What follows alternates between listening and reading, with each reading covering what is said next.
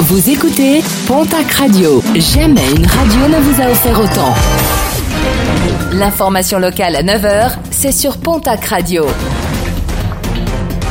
Bonjour Jean-Marc Courage Sénac. Et je vous souhaite une très belle matinée.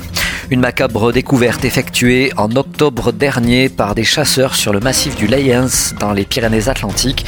Des ossements avaient été retrouvés, des ossements humains finalement identifiés. L'épilogue malheureux de la disparition d'un habitant de Lourdios en août 2016. Les départs en vacances pourraient être perturbés sur les rails. Un préavis de grève a été déposé par plusieurs organisations syndicales de cheminots. Les revendications portent sur les emplois et les salaires. Les syndicats espèrent rencontrer leur direction avant jeudi pour obtenir gain de cause et lever le préavis. Si aucun accord ne venait à être trouvé, des perturbations pourraient concerner le trafic ferroviaire dès vendredi.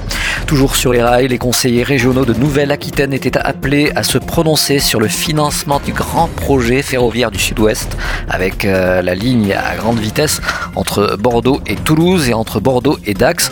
Une enveloppe de 710 millions d'euros votée à une large majorité. Le chantier total devrait s'élever à plus de 14 milliards d'euros. Le plastique, c'est pas fantastique, notamment lorsqu'il inonde littéralement les plages de la côte atlantique. Après les intempéries de la semaine dernière, d'importantes quantités de filtres en plastique utilisés dans les stations d'épuration sont actuellement repêchés sur les plages du Pays Basque et des Landes. Il pourrait s'agir de rejets d'une station d'épuration qui aurait débordé suite aux intempéries. La seule journée d'hier, pas moins de 5 tonnes de plastique d'hiver ont été ramassées sur les seules plages d'Anglette.